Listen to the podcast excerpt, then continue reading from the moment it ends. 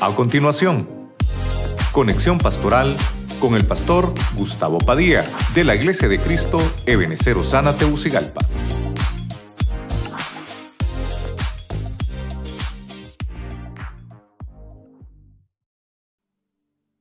Dios les bendiga, mis hermanos, que Dios los tenga con paz, con salud, ahí donde están en sus casitas, de nuevo con ustedes hoy para poder llevarles un mensaje de la palabra del Señor con una temática de enseñanza. Eh, quisiera que rápidamente buscáramos en el libro del Génesis, capítulo 1, verso 26. El libro del Génesis. Voy a leer la versión traducción del lenguaje actual. Leemos la palabra en el nombre del Padre, del Hijo y del Espíritu Santo. Al ver Dios tal belleza, dijo, hagamos ahora al ser humano tal y como somos nosotros, que domine a los peces del mar y a las aves del cielo, a todos los animales de la tierra y a todos los reptiles e insectos. Que Dios, añada bendición a su palabra. Hoy quiero eh, tratar de desarrollar con usted el tema que le pusimos por nombre cibernética en el reino animal. Vamos a tratar de, tomar algunos pasajes bíblicos y obviamente con la ayuda del Señor vamos a, a, tratar de, entender un poquito eh, todos los misterios o tal vez cosas que nosotros no hemos entendido, comprendido, pero que Dios nos deja su palabra para que podamos nosotros traer ese conocimiento y que nos va a servir también para que podamos predicar su palabra con libertad y determinar que no hay otro más poderoso que nuestro Dios. Oramos, Padre Celestial, te damos gracias una vez más que nos permites, Señor, el privilegio de llevar tu palabra, de llevar este mensaje. Te pedimos que bendigas a todos los que están a través de la radio, la televisión, Señor, a través de las redes sociales, el Spotify, el Facebook, el YouTube para que también juntos, Señor, podamos todos ser enseñados por tu palabra. Quédate con nosotros desde el principio hasta el final, en el nombre de Jesucristo. Gracias, Señor. Amén. Y amén.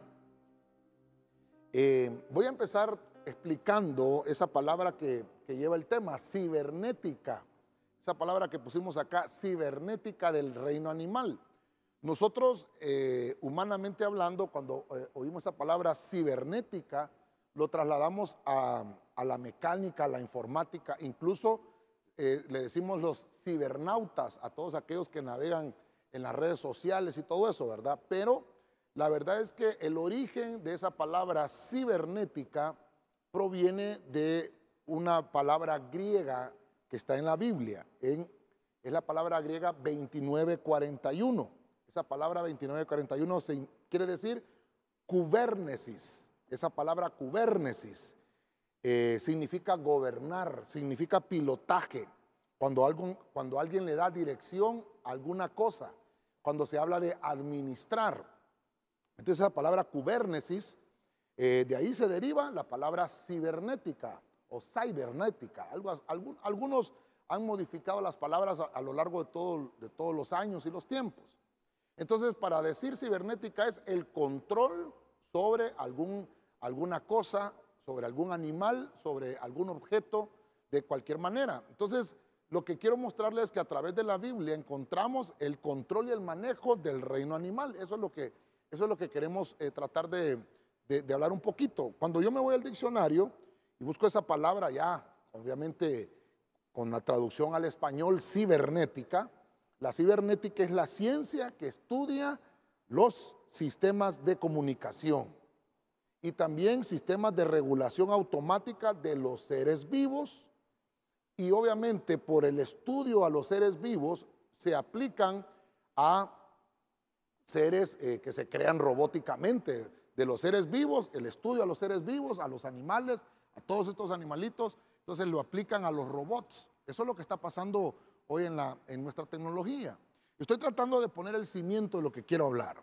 Entonces la cibernética es eh, que se lleva eh, el desarrollo artificial de imitación Eso es el desarrollo artificial de imitación en el funcionamiento de un ser vivo.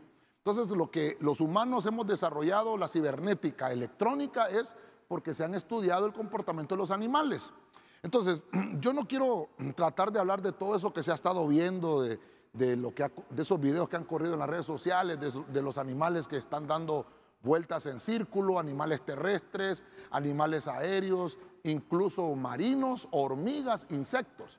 Y por eso leí el primer versículo, porque ese control Dios lo tiene, ese control Dios lo tiene, pero Dios se lo dio, en Génesis 1.26 se lo delegó al hombre, el control sobre todo ser, sobre todo animal, sobre el reino animal. Pero como el hombre cayó por su pecado, también esa, creación cayó juntamente con el hombre. Entonces por eso dice la Biblia que aún, la creación espera la redención del hombre, porque igual al, el hombre se redimido, también la creación. Ahora, lo que le quiero mostrar es que Dios es el que tiene el control, Dios es el que se enseñorea sobre todos los reinos, reino animal, reino vegetal, reino mineral y el reino humano, que somos nosotros.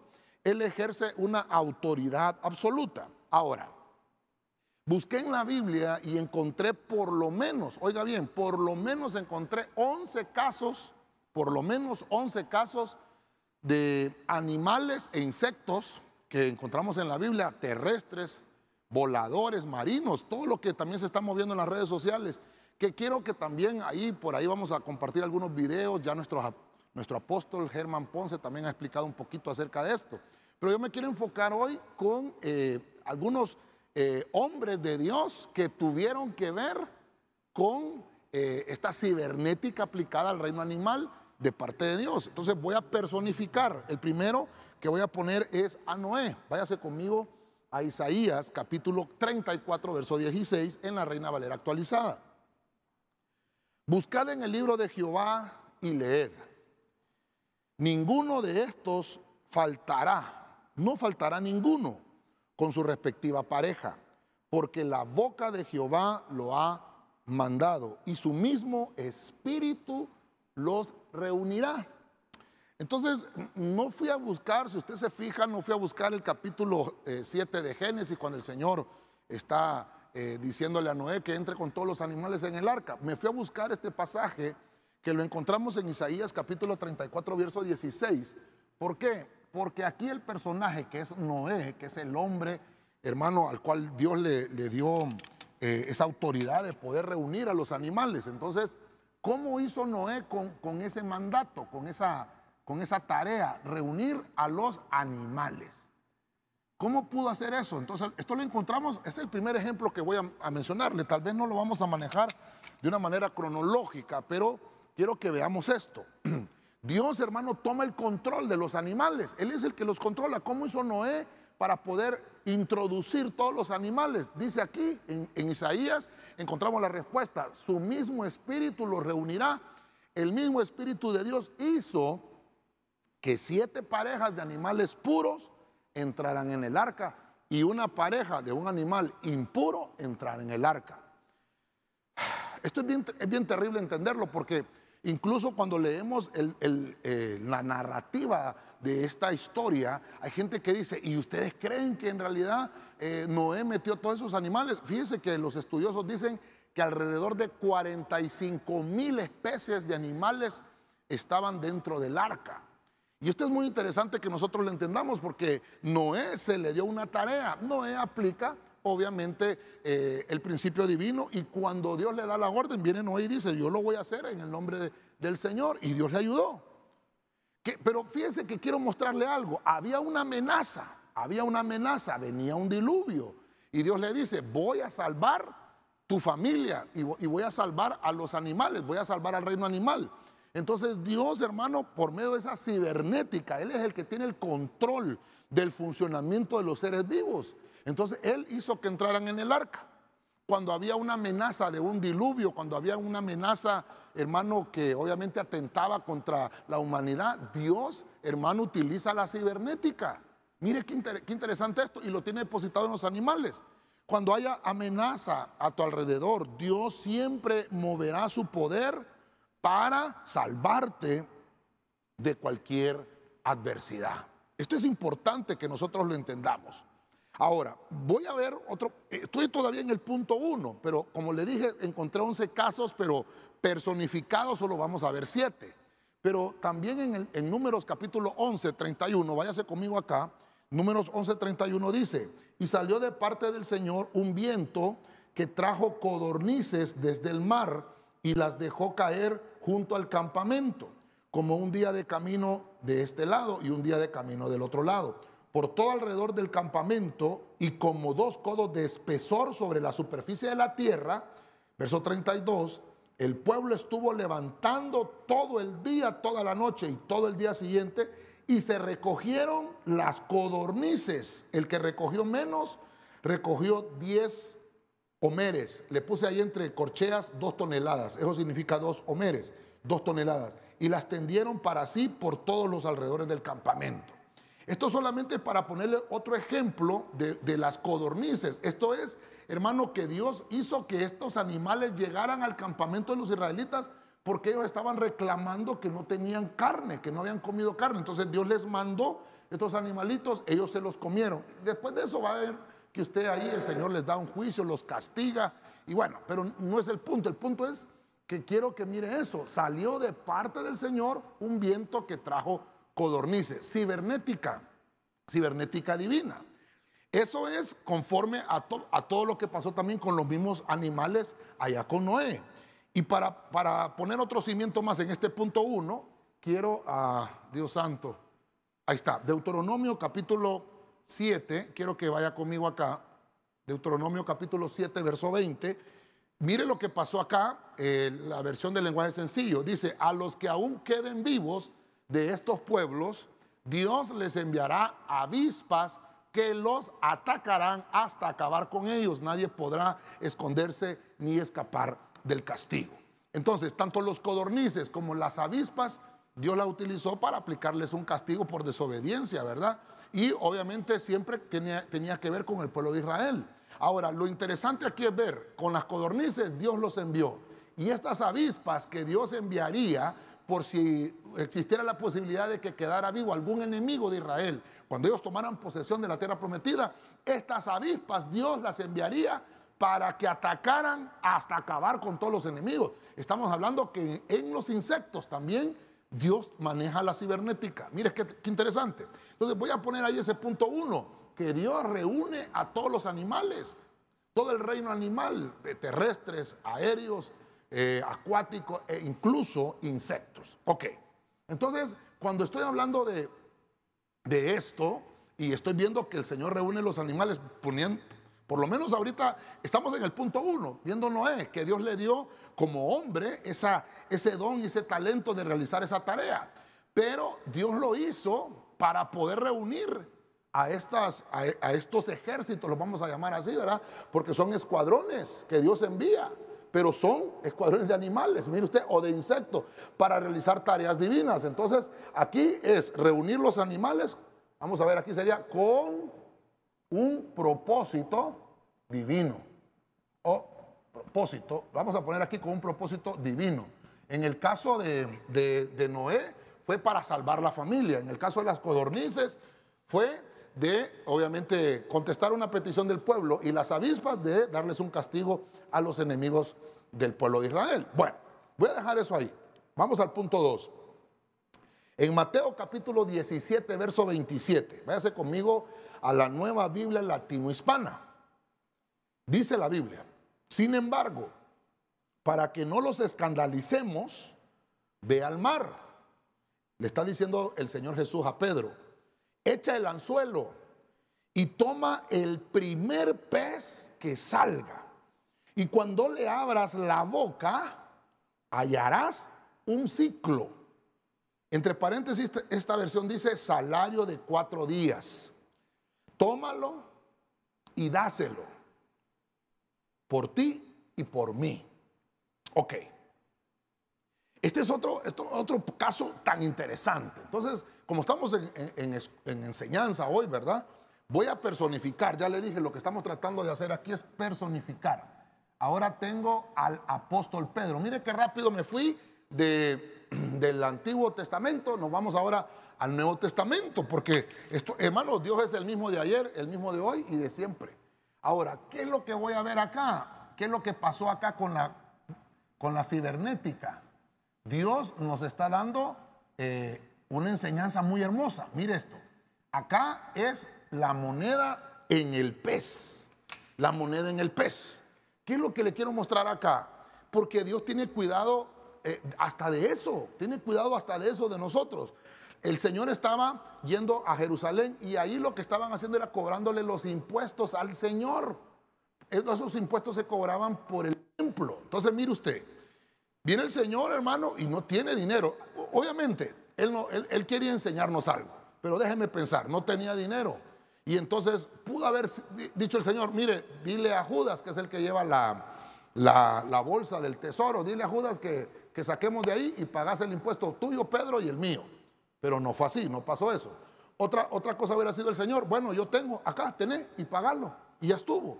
Incluso pudo haberle dicho el Señor a Pedro, ¿sabes qué? Vete afuera, déjeme pensar, ¿verdad?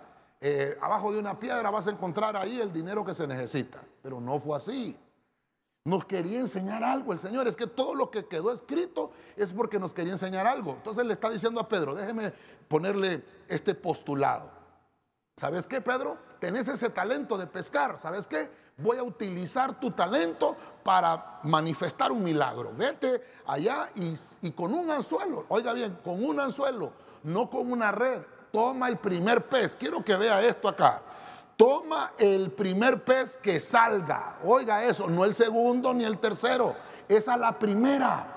El talento que tenía Pedro era ser pescador. Bueno, entonces voy a manifestar el milagro con tu talento. Toma el primer pez que salga. Voy a hacer una cibernética. Le voy a enviar un pez y ese primero que salga va a llevar una moneda de un ciclo en su, en su boca. Eh, voy, a, voy, a, tratar de, interpretar esto. Cuando la Biblia nos dice eh, que eh, un ciclo, también nos puede hablar de que en aquellos entonces, cuando había este tipo de cosas y este tipo de actividades, se había, habían cambistas en el templo, porque se manejaban por lo menos, por lo menos tres tipos de monedas, que eran las que se manejaban ahí en el templo. Entonces ellos cambiaban, eh, el ciclo era una moneda que se, que, se, que se, movía porque era muy antigua y se movía a nivel, vamos a decirlo, de, entre, varias, entre, entre, varias ciudades. Pero encontramos el dragma o el estatero, otras versiones le llaman estatero. Eh, lo, que, lo que este ciclo valía era un estatero, un estatero, por eso dice ahí que es cuatro veces el salario de un día de una persona. Por eso lo, lo, dice aquí la Biblia, ¿verdad? Que era el salario de cuatro días. O sea, si nosotros venimos a nuestro tiempo, ¿cuánto, cuánto se paga al día aquí en, eh, en Honduras? ¿Cuánto es el precio del salario mínimo? Que supongamos, supongamos que se están dando 10 mil empiras. Si dividimos esos 10 mil empiras, vamos a llegar a que sean diarios, eh, ¿qué? Unos 500 lempiras más o menos entre 400 a 500 lempiras diarios. Imaginemos entonces, multipliquemos 4 mil por 4, son 16 mil, perdón, serían 1600, serían 1600 lempiras. Era el impuesto, pero los 1600 eran 800 de Cristo y 800 de Pedro, para poner una cifra. Era la mitad, entonces tenía que pagarse. Y se hace un milagro. Dios utiliza la cibernética y le dice, voy a utilizar un pez que va a llevar en su boca un estatero, un ciclo, que equivale a cuatro días de salario. Esta, esta moneda, esto es lo interesante de, de investigarlo por internet, ¿verdad? Ahí en el internet aparece esta moneda, este es el estatero que se encontró, esta es la moneda que se movía hace dos mil años. Este es el estatero o el ciclo, porque recuerden que habían cambistas. En el templo habían cambistas, en el templo habían personas que cambiaban estateros, eh, cambiaban dracmas, ciclos y todo este tipo de monedas. Esta fue la moneda que sacó Pedro de la boca del pez. Y esto es lo interesante porque entonces quiere decir que Dios estaba salvando a Pedro y estaba, bueno, obviamente Cristo es el Señor, Él es el Rey, pero Pedro estaba teniendo problemas financieros. Imagínese usted, Pedro no tenía cómo pagar los impuestos. Entonces, ¿qué milagro nos, enseña aquí? Que Dios utilizó el reino animal para mostrarle a Pedro que Cristo, que es Dios, tiene el control sobre todo, incluso de las finanzas. Entonces, mire, mire qué interesante, la cibernética con el reino animal, control financiero. ¿Quién es el que controla, hermano, tus finanzas? Pues yo digo que, que Cristo. Si usted no dice amén, pues yo le declaro en el nombre de Jesús que sea el Señor el que, el que maneje nuestras finanzas, hermano. Digámosle al Señor, eh, yo estoy teniendo problemas, me están cobrando, tengo problemas con esto, no tengo cómo pagar. Y yo le aseguro, porque Dios es el mismo de ayer, de hoy y siempre. De la misma manera que estamos tratando de, desarrollar esto, el Señor se va a encargar de tus finanzas, se va a encargar de que todo lo que nosotros enfrentemos en la vida, Dios pueda darnos la solución. Si tú te enfrentas con emergencias repentinas, Quiero que, quiero que esto, si usted se encuentra con emergencias repentinas que no estás preparado para enfrentar, recurre al Señor porque Él podrá suplir milagrosamente esa necesidad, porque Él tiene hasta el control financiero. De la misma forma que Él tiene el control sobre el reino animal, tiene el control sobre nosotros, sobre nuestra vida, y tiene el control financiero, el control de las finanzas de tu casa, el control de la fuente de la riqueza de tu casa, está en las manos del Señor. Mire, tengo que seguir un poquito más con esto, tengo que seguir avanzando.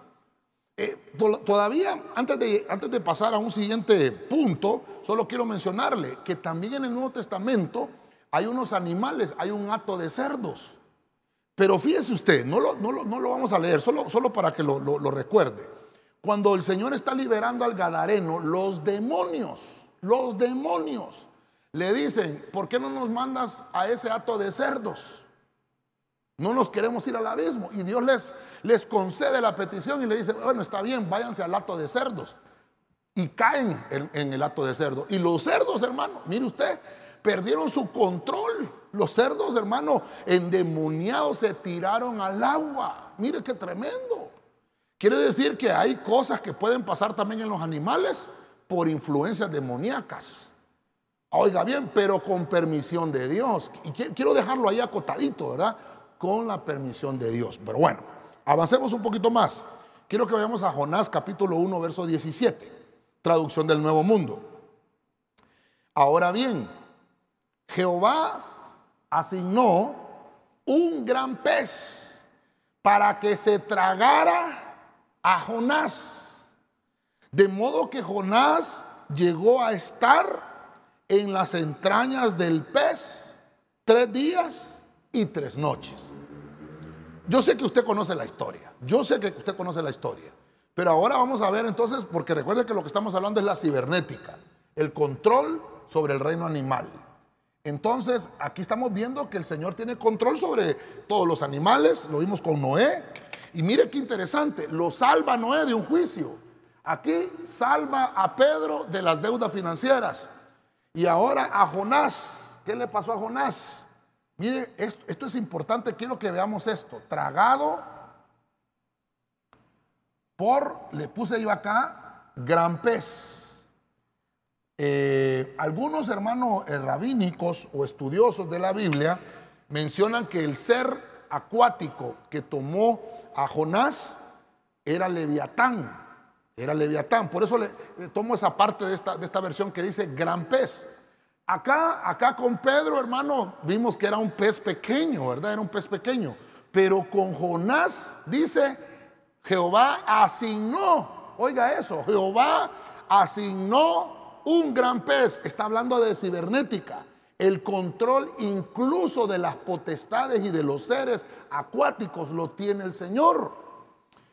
Algunos dicen que era, era un tiburón gigante, algunos dicen que era una ballena. Pero la Biblia no le pone ballena.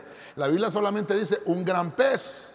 Y cuando encuentro esto, estoy viendo que es un, es un, es un, es un monstruo marino. Esto es terrible, ¿verdad? Porque es un monstruo marino que también Dios tiene el control. Hermano, incluso de los animales que están debajo de las aguas. Ahora, Jonás, si usted se recuerda la historia, Jonás está yéndose hacia Tarsis. Tarsis es hacerse pedazos. ¿Por qué se está yendo Jonás para Tarsis? Porque no quiere obedecer al Señor. Dios le dio una tarea que hacer y no la quiere obedecer. Entonces, eh, usted conoce la historia, vino una tempestad en el barco que iba porque tenía que ir a Nínive. Cuando dice Jonás, no hombre, yo soy el problema, le dice a todos los que iban en el barco, láncenme al agua y esto se va a acabar. Mire, estaba dispuesto, quiero que le ponga atención a este punto. Jonás estaba dispuesto a morir ahogado. Jonás estaba dispuesto a morir antes de obedecer a Dios. Quiero que ponga atención con esto.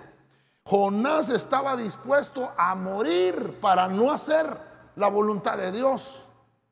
Pero mire los planes. Y como estamos hablando de cibernética, estamos hablando de control sobre los seres vivos. Tanto controla el Señor el reino animal como controla el reino humano. Entonces dijo Dios, no se va a hacer como tú digas, Jonás. Aquí el control lo tengo yo.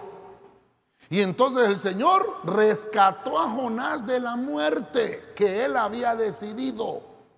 Y entonces dice que preparó este pez y se tragó, fue tragado por este pez. Y en el vientre del pez, Jonás empezó a clamar al Señor. Dice que Jonás permaneció tres días y tres noches. Hermanos, yo creo que usted hasta en la escuela bíblica ha escuchado esta historia. Pero lo que le estoy tratando de, demostrar es cómo Dios tiene el control de que salvó a Jonás de la muerte. Dios lo salvó, envió este pez para decirle, Jonás, no vas a morir así.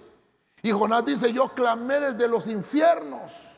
Y recuerda que ya estuvimos hablando un poquito de eso, cuando la Biblia nos habla, las puertas del Hades no prevalecerán contra la iglesia de Cristo. Hay una versión que dice, las puertas del infierno no prevalecerán. ¿Cuáles son las puertas del infierno? Pues cuando uno va al Seol, al Hades, es cuando el cuerpo muere y es puesto en un ataúd. Eso es el Hades, ese es el Seol.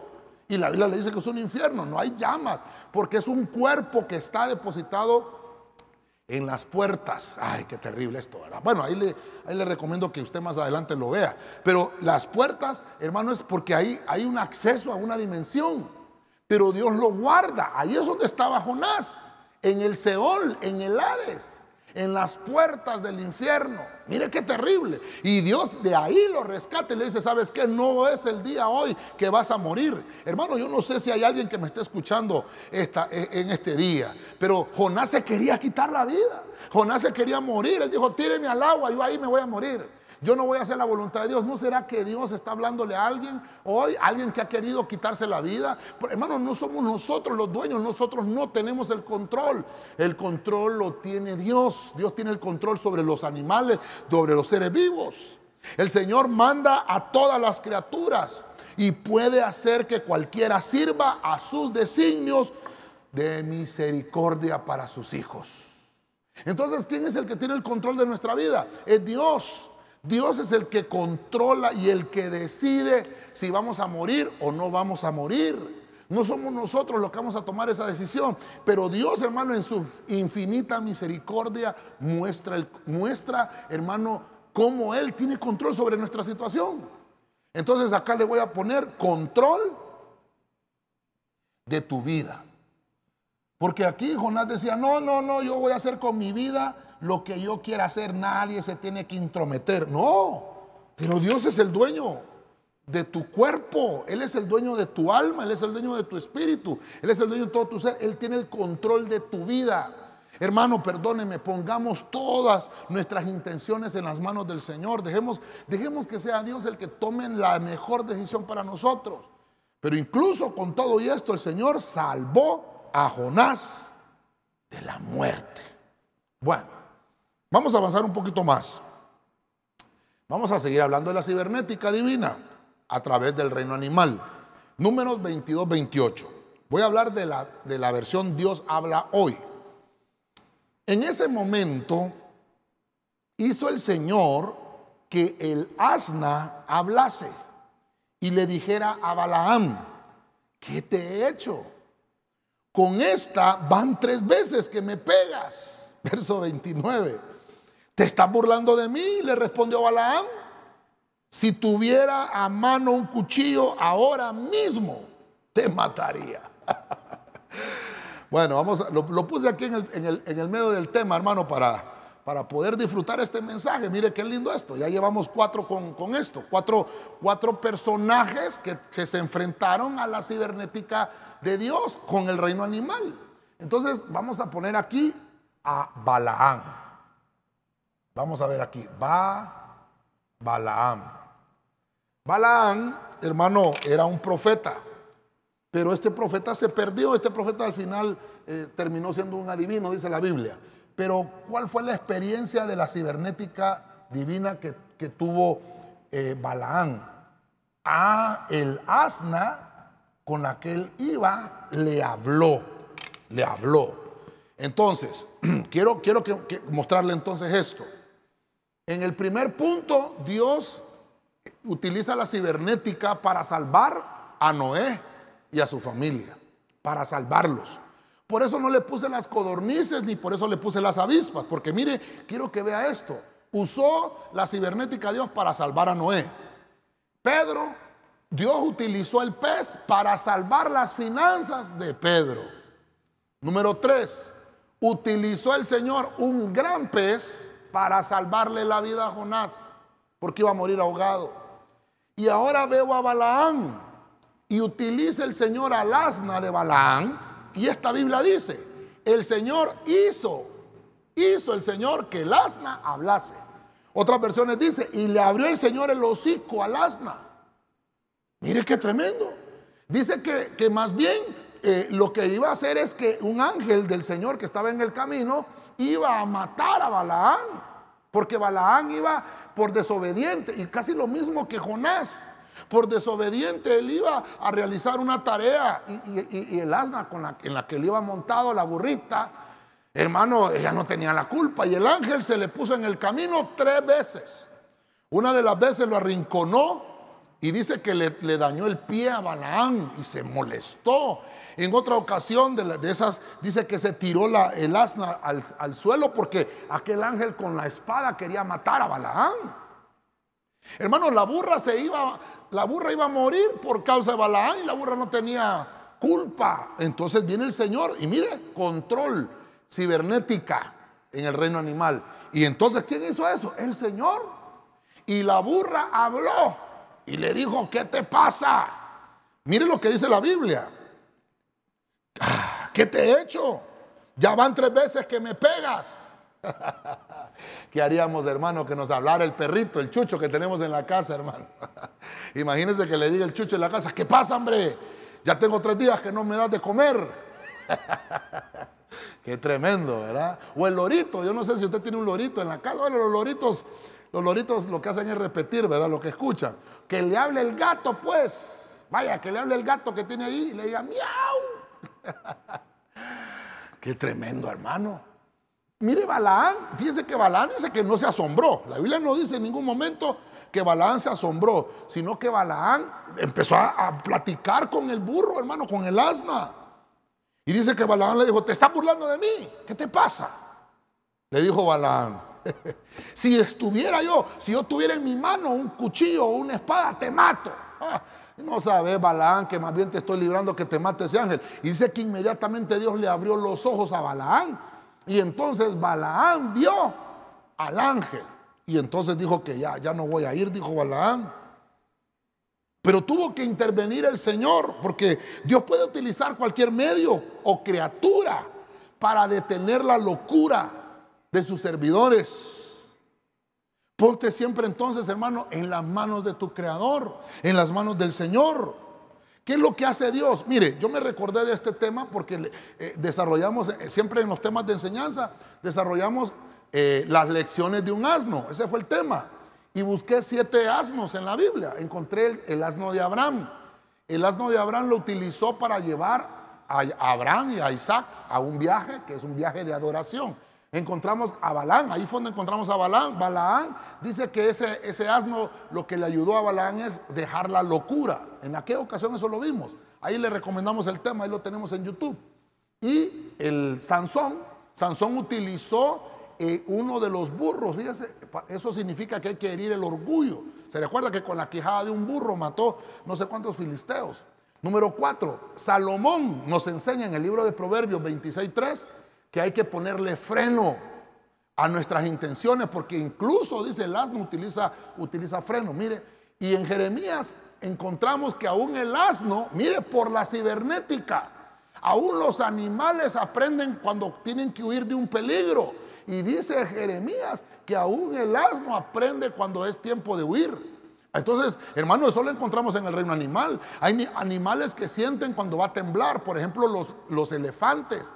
Los elefantes, ellos eh, emigran cuando va a haber un temblor, cuando hay una amenaza, eh, incluso los búfalos, hermano, los, eh, bueno, todos los animales tienen ese tipo de, de instinto animal.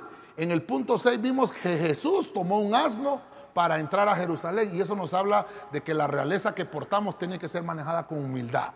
Y en el punto 7 vimos un asno. El último asno que vimos ahí fue el que usó el buen samaritano, donde montó a aquel judío que estaba herido y lo ayudó para que no muriera. Entonces encontramos las lecciones de un asno.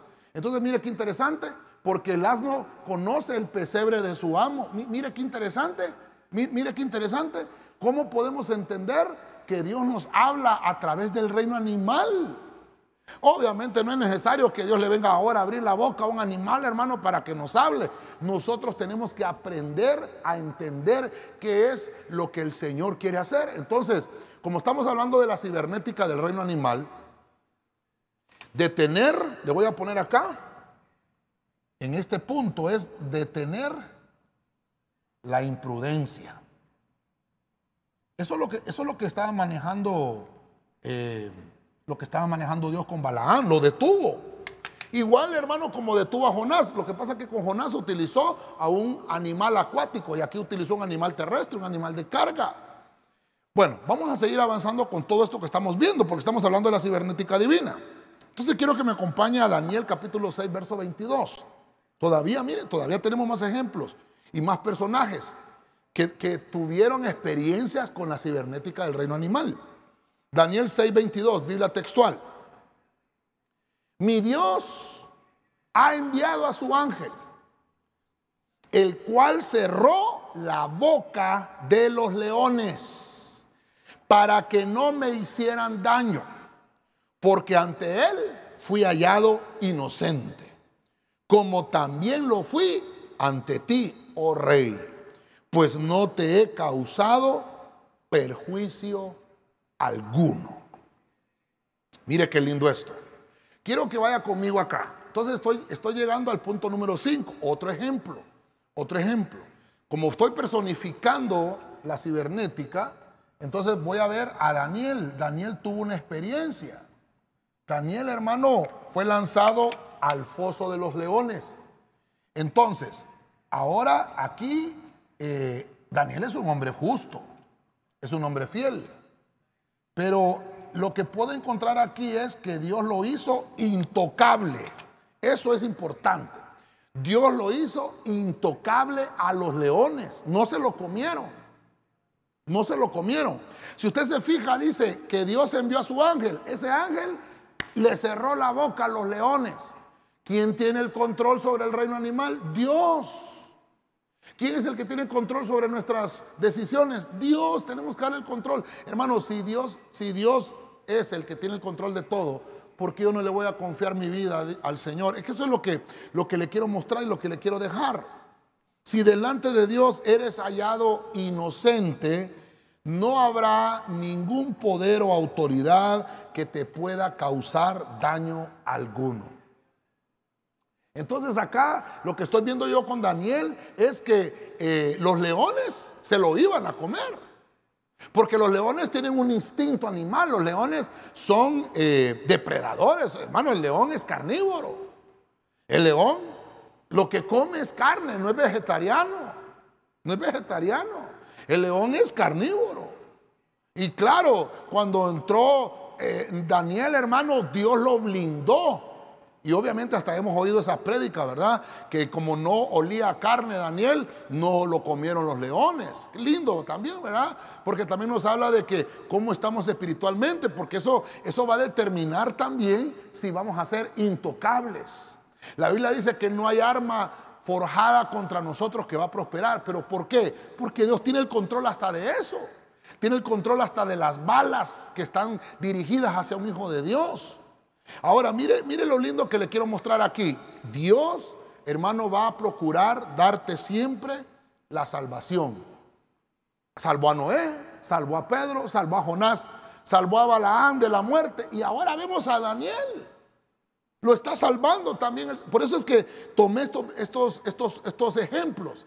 Mire, cuando estamos hablando de, de Daniel, qué lindo hermano. Mire cuántos leones habían ahí, hombre. Uno, dos, tres, cuatro, cinco, seis, siete leones, hermano. Dios Los siete puntos del tema de hoy, ¿verdad? Hermano, habían leones ahí. Y, y hermano, y el ángel le cerró la boca. Dice ahí, por control divino envió Dios a su ángel. Hermano, ¿no será que Dios también va a enviar a su ángel para que nosotros no seamos tocados? mire Daniel, aquí una representación, ¿verdad? Él está orando al Señor. Si Daniel oraba en todo momento. Entonces, eh, en ese, ¿usted cree que no, no haya estado orando? Claro. Quiere decir que cuando tú y yo, hermano, nos dedicamos a la oración, Dios nos va a salvar de las, de las fieras salvados, hermanos, de los castigos. Somos salvados de los castigos. Nos salvan de cuando nos acusan injustamente. Mire, como estoy hablando de, los, de los leones, encontré en Primera de Reyes capítulo 13, 23. Váyase conmigo, voy a leer la versión de las Américas, Primera de Reyes 13, 23 al 24. Oiga esto, y sucedió que después de haber comido pan y haber bebido agua, aparejó el asno para él, para el profeta que había hecho volver. Verso 24. Y cuando éste había partido, un león lo encontró en el camino y lo mató. Y su cadáver quedó tirado en el camino y el asno estaba junto a él. También el león estaba junto al cadáver. Mire ahora, como estamos hablando de cibernética, y aquí estoy viendo los leones, con Noé vimos todos los animales, con Pedro vimos a un pez, con Jonás vimos un gran pez que puede ser hasta leviatán. En Balaán vimos el asna. Ah, con Daniel los leones. Pero como estamos hablando de leones, este, este profeta, este, este, era un profeta joven, eh, sin experiencia, y fue engañado por otro profeta, por el profeta viejo. Y él como le falló a lo que Dios le había dicho, cuando él tomó su asno. Entonces, mira, aquí encontramos el asno, así como Balaam, ¿verdad? Se montó en su asno, este profeta se montó en su asno y Dios envió un león. Y por haber desobedecido, hermano, se comió, el león se comió al profeta. Ah, pero aquí estoy viendo que a Daniel no se lo comió. Está conmigo, ¿verdad? Mm. Entonces la cibernética divina, cuando usted esté en obediencia, Mire, salvado, salvado del castigo. Hermano, ¿no será que nosotros merecíamos un castigo? Pero Dios nos ha librado de eso. Se lo comió. Mire la cibernética divina aquí. Mire la cibernética. Un león lo encontró en el camino y lo mató. Se lo comió. Y su cadáver, ahí está el cadáver, quedó tirado en el camino. Y el asno estaba junto a él. El león, se, hermano, mató, mató al profeta. Usted me va a decir, pastor, ahí no dice que se lo comió. Vaya pues, lo mató, vaya, lo mató. Y ahí estaba el asno y al asno no le hizo nada. Porque usted me puede decir, ¿no será que se comió al profeta y quedó tan lleno que ni quiso tocar el asno? Bueno, ahí solo dice que lo mató. Dejémoslo ahí pues, ¿verdad? Pero quiere decir que Dios envió a ese león como un castigo sobre ese profeta por haber desobedecido. Mire usted, la cibernética, que de eso estamos hablando, del control, el tener el control sobre el reino animal. ¿Quién lo tiene? Lo tiene Dios. Es que eso es lo que le quiero dejar esta, en esta enseñanza y en este punto, que Dios es el que tiene el control de toda situación sobre nosotros. Ok, vamos a irnos a Primera de Reyes capítulo 17, verso 4. Biblia al día. Váyase conmigo ahí. Beberás agua del arroyo. Y yo les ordenaré a los cuervos que te den de comer allí. Verso 5. Así que Elías se fue al arroyo de Kerit, al este del Jordán, y allí permaneció conforme a la palabra del Señor. Verso 6. Por la mañana y por la tarde, los cuervos le llevaban pan y carne y bebía agua del arroyo. Ya nos metimos, mire, ya, ya aquí estamos zambullidos, ¿verdad, hermano? En el tema, completamente zambullidos. Entonces ahora voy a personificar este, este otro hombre de Dios que tuvo experiencia con la cibernética divina. Entonces ahora, este, este hombre nos enseña que fue alimentado por cuervos. Este, le voy a poner alimento por cuervos. Le voy a poner aquí, alimento por cuervos. Entonces aquí, mire, Elías tuvo cibernética con cuervos, Daniel con leones, Balaán con el asna, Jonás con el gran pez, Pedro con un pez y Noé con todos los animales. Cibernética. Salvados, volvemos al punto. A Noé salvaron, lo salvaron porque venía un juicio sobre, sobre el planeta. Salvaron a Noé, los animales. Pedro lo salvó un pez con una moneda de las finanzas. Cuatro, perdón, tres. Jonás, veo que lo salvó un gran pez y se lo tragó para salvarlo de la muerte, porque se iba a morir ahogado. Balaán, cuatro, lo salvó el asna porque el ángel lo iba a matar por desobediente. Número cinco, Daniel, salvado de la, de la boca de las fauces de los leones. Y ahora veo a Elías, salvado de morir de hambre. ¿Se da cuenta por qué tomé estos ejemplos específicamente? Porque Dios envió a estos animales de alguna manera para salvarlos. Es que Dios, hermano, está interesado en salvarnos. Y Dios va a mover cielo y va a mover tierra para que nosotros no perezcamos, hermano. Eso es lo que le quiero mostrar y le quiero dejar aquí. Alimento por cuervos, el alimento que necesitaba Elías. Dios se lo hizo llegar por los cuervos. Ahora, quiero que note algo. El cuervo es un animal impuro. El cuervo es un animal impuro. Incluso acá, Noé, cuando entraron los animales al arca, entonces aquí entraron siete parejas de animales puros. Y el cuervo, si, recuerda que hubo un cuervo en el arca, pero solo había una pareja, porque era un animal impuro. Incluso cuando Noé utilizó a ese cuervo para enviarlo a ver si había, si había, ya, ya habían decrecido las, las aguas, cuando, cuando hubo, cuando hubo eh, encontrado carne muerta el cuervo, como el cuervo es carroñero, el cuervo ya no regresó. Ya no regresó, o sea que dejó a la cuerva sola. qué tremendo, es que el cuervo es un animal impuro, hermano. Mire qué tremendo. Ahora, voy a utilizar a los cuervos ahora porque le llevaron alimento a Elías. Si usted no conoce los cuervos, aquí le traje, vamos a tomar una foto a un cuervo. Ese es un cuervo. El cuervo es un animal impuro. El cuervo, hermano, es un animal que hasta lo utilizan los brujos, hermano. Hasta los brujos lo utilizan para hacer brujerías. Incluso dicen que hay brujas que, se, que, se, que, que hacen esa transformación, como espíritus nahuales le llaman a eso, se transforman en cuervos, hermano. Tremendo, ¿verdad? Que el Señor reprenda al diablo. Pero fíjese usted, lo que voy a mostrarle ahora aquí es que el Señor, incluso con esos animales impuros, Dios los utiliza, oiga, oiga, para que sus siervos no mueran. Dios va a utilizar al, reino animal.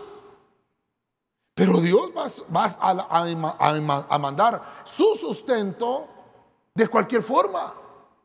Dios puede actuar de cualquier manera. Él es el que tiene el control. Es que eso es lo que yo le quiero dejar con esto, la cibernética del reino animal. Él tiene el control. Dios tiene el control de todo. El sustento y la provisión para un hijo de Dios siempre llegará.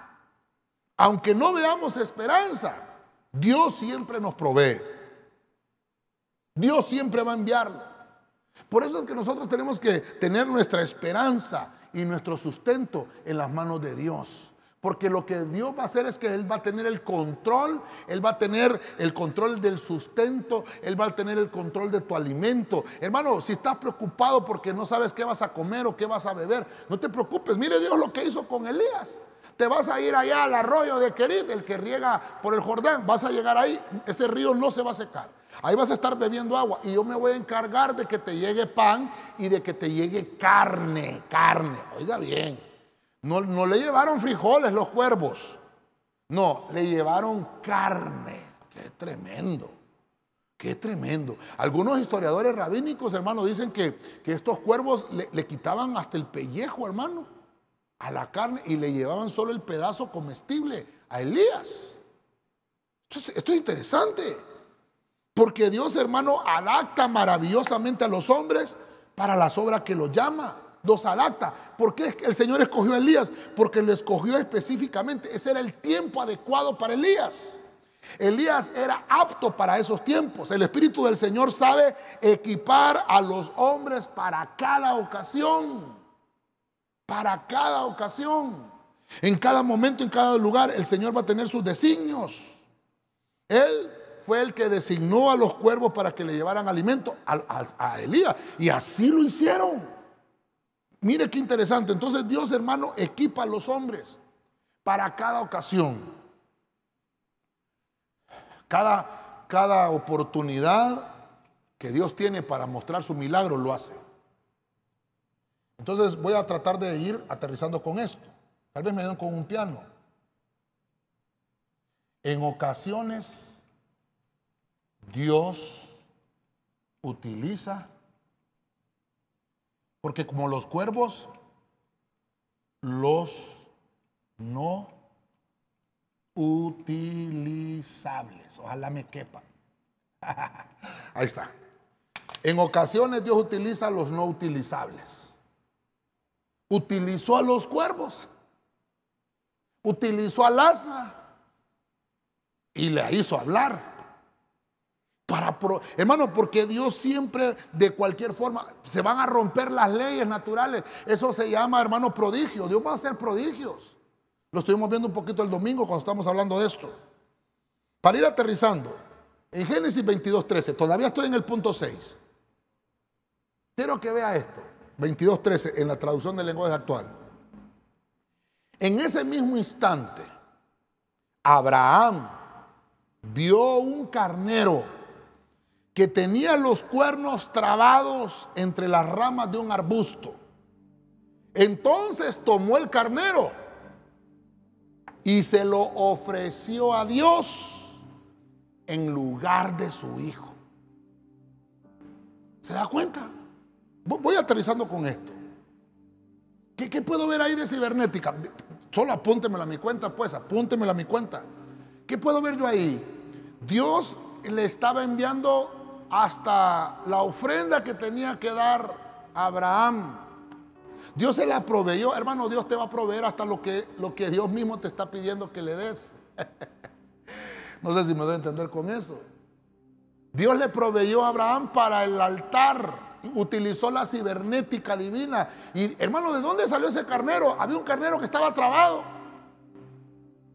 De, repente, hermano, volvió a ver hacia Abraham. Imagínense, él tenía a Isaac en el altar, lo iba a, matar. Usted conoce la historia. Y Dios, hermano, vio la fe de Abraham. Ahí se dio a luz la fe. La fe como fruto, la fe salvadora que tenía Abraham. Y Dios vio eso en Abraham y dijo, este hombre ya fue, ya fue aprobado. Y hermano, y de repente, Dios mandó un carnero trabado. Ahí y Abraham dijo, en verdad Dios es poderoso. En ocasiones Dios va a utilizar lo que tú piensas que no va a utilizar. Eh, hermano, no, no juzgues. No pienses que, Dios no te puede hablar por, por, cualquier, por cualquier persona. Porque Dios va a utilizar lo no utilizable. Y, este carnero, ah, hermano, el carnero era para el holocausto. Y Dios, hermano, se lo proveyó a Abraham en lugar de su hijo. Quiere decir que hay sustituciones divinas. Pero aquí lo que le puedo mostrar es que Dios utilizó la cibernética del reino animal para darle provisión a un hijo. Y es ahí donde quiero terminar y es ahí donde quiero aterrizar. Porque Dios se va a encargar de suplir a sus hijos de la manera que Él encuentre necesaria. Voy a finalizar. Como estamos personificando, voy a terminar con eh, el pasaje de Segunda de Reyes 2, Segunda de Reyes 2.23. Acompáñenme. Biblia en lenguaje sencillo. Eliseo salió de allí y se fue a la ciudad de Betel. Mientras iba por el camino, unos muchachos salieron de la ciudad y se burlaron de él. Le decían, sube, calvo, sube. Verso 24. Eliseo se dio vuelta y los miró. Luego con la autoridad que Dios le había dado, les anunció que recibirían su castigo. Enseguida, dos osos salieron del bosque y despedazaron a 42 de los muchachos. Voy a, voy a finalizar y voy a aterrizar con esto. Pude haber puesto a Abraham también con el carnero, pero lo vamos a dejar aquí. Por lo menos ya le mostré entre todos con Eliseo, finalizando ahorita con Eliseo. Si usted me dice, hay casos, por lo menos hay 11 casos en la Biblia, donde el Señor, por medio de la cibernética, manejó el reino animal para propósitos. Eh, escogí estos siete porque estos siete me hablan de salvación. Mire, mire qué tremendo. Esta es una defensa que Dios hizo con Eliseo. Defensa, y yo le puse aquí, de osos. Se estaban burlando de, Eliseo. Se estaban burlando. Aquí el Señor lo salvó de la burla. Salvó a Elías del hambre. Salvó a Daniel de morir por los leones. Salvó a Balaán de morir por juicio de castigo de un ángel. Salvó a Jonás de morir ahogado por una propia decisión. Salvó a Pedro de las finanzas y salvó a Noé de un castigo sobre un juicio sobre la humanidad. Entonces, escogí estos siete porque me hablan de que lo salvó de algo. Por eso Abraham no lo puse, porque Abraham fue que le suplió, pero obviamente salvó a Isaac, ¿verdad? Porque dice que en, lugar de Isaac salvó a su hijo. Mire qué interesante. Pero déjeme poner ahí Eliseo y con eso voy a finalizar. Porque aquí lo que encontramos es que hay burladores. Encuentro acá, hermano, que se burlaban de Eliseo. Ya se había ido Elías. Ya lo había llevado el Señor. Y estos hijos de los profetas, hermano, miren lo, interesante y lo terrible. Los hijos de los profetas conocían, conocían la Biblia y conocían lo que iba a suceder. Me imagino que se han de haber burlado de lo, del, menos que se burlaron del rapto de Elías a saber qué cosas sucedieron. Una Biblia dice que los maldijo, pero busqué esta versión porque dice que les anunció que recibirían su castigo por burladores. Si usted eh, pone los, ojos escatológicos aquí en este pasaje, va a encontrar que está hablando de, que, de los que se quedaron en la tribulación. Entonces estos se quedaron y reciben su castigo. Salen estos dos osos y dice que, que, despedazaron a 42. Mire, despedazaron a 42 de los muchachos. Y recuerda que en la Biblia nos habla de 42 meses de tribulación y otros 42 meses de gran tribulación. Dos osos. Dos osos. Entonces nos está, nos está anunciando aquí eh, eh, escatológicamente que el oso es un animal escatológico el oso. ¿Cómo podemos encontrar que el oso es un animal escatológico? También encontramos, eh, si hablamos de escatología, que Rusia, Rusia es un país, uno de los más grandes del planeta. Porque está Brasil, está Estados Unidos, que son de los países más grandes del planeta. Pero Rusia es representado por un oso. Estados Unidos es representado por un águila. Mire, y, Rusia por un oso. Y los osos nos hablan de escatología. Y la Biblia dice que la profecía para Israel de God y Magog es que el mal viene del norte. Y cuando habla de God y Magog, está hablando que, que hermano, de Rusia. Está hablando del príncipe Gog, el príncipe o el presidente de Rusia.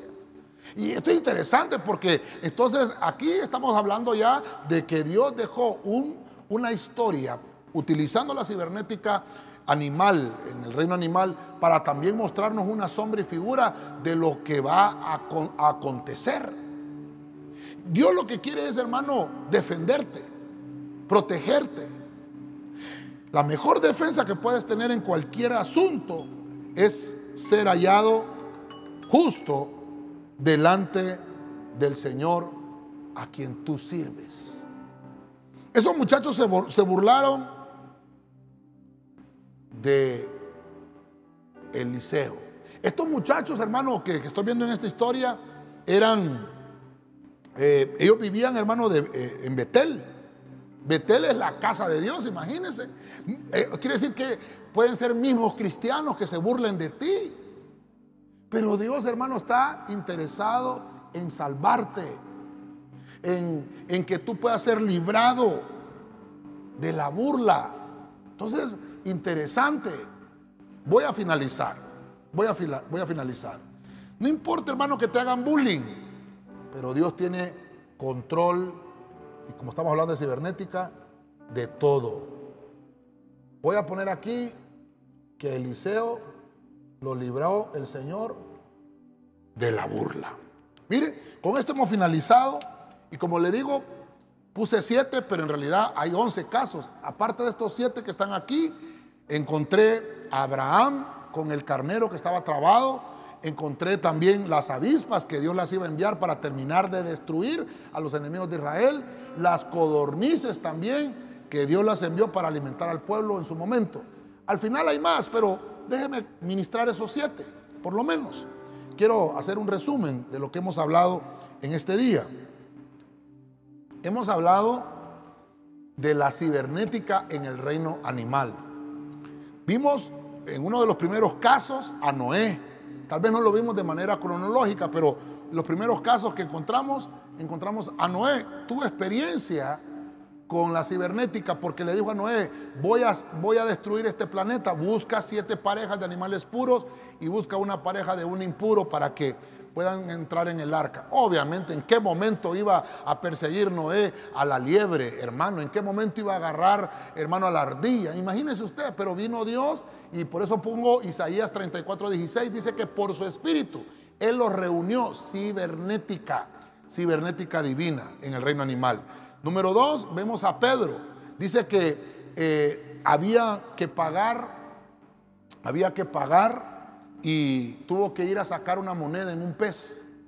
Dios le dijo, ve a pescar, voy a utilizar el don que tienes, el talento que tienes. Y dice que sacó la moneda, que es un estatero, que es el salario de cuatro días. Entonces, con eso pudo pagar porque Dios tiene el control financiero. Todo, hermano, es con un propósito divino. Todo, todo tiene un propósito divino. Número tres, vimos a Jonás. Jonás también tuvo experiencia y fue un gran pez. Ya no fue un pececito, fue un gran pez. Y dice, dice aquí la Biblia que fue tragado, fue tragado, porque el, el control lo tiene Dios. Jonás quiso morirse ahogado y dijo Dios, no vas a morir ahogado. Yo tengo control del reino animal y tengo control del reino humano. Mire lo que nos enseña Dios aquí.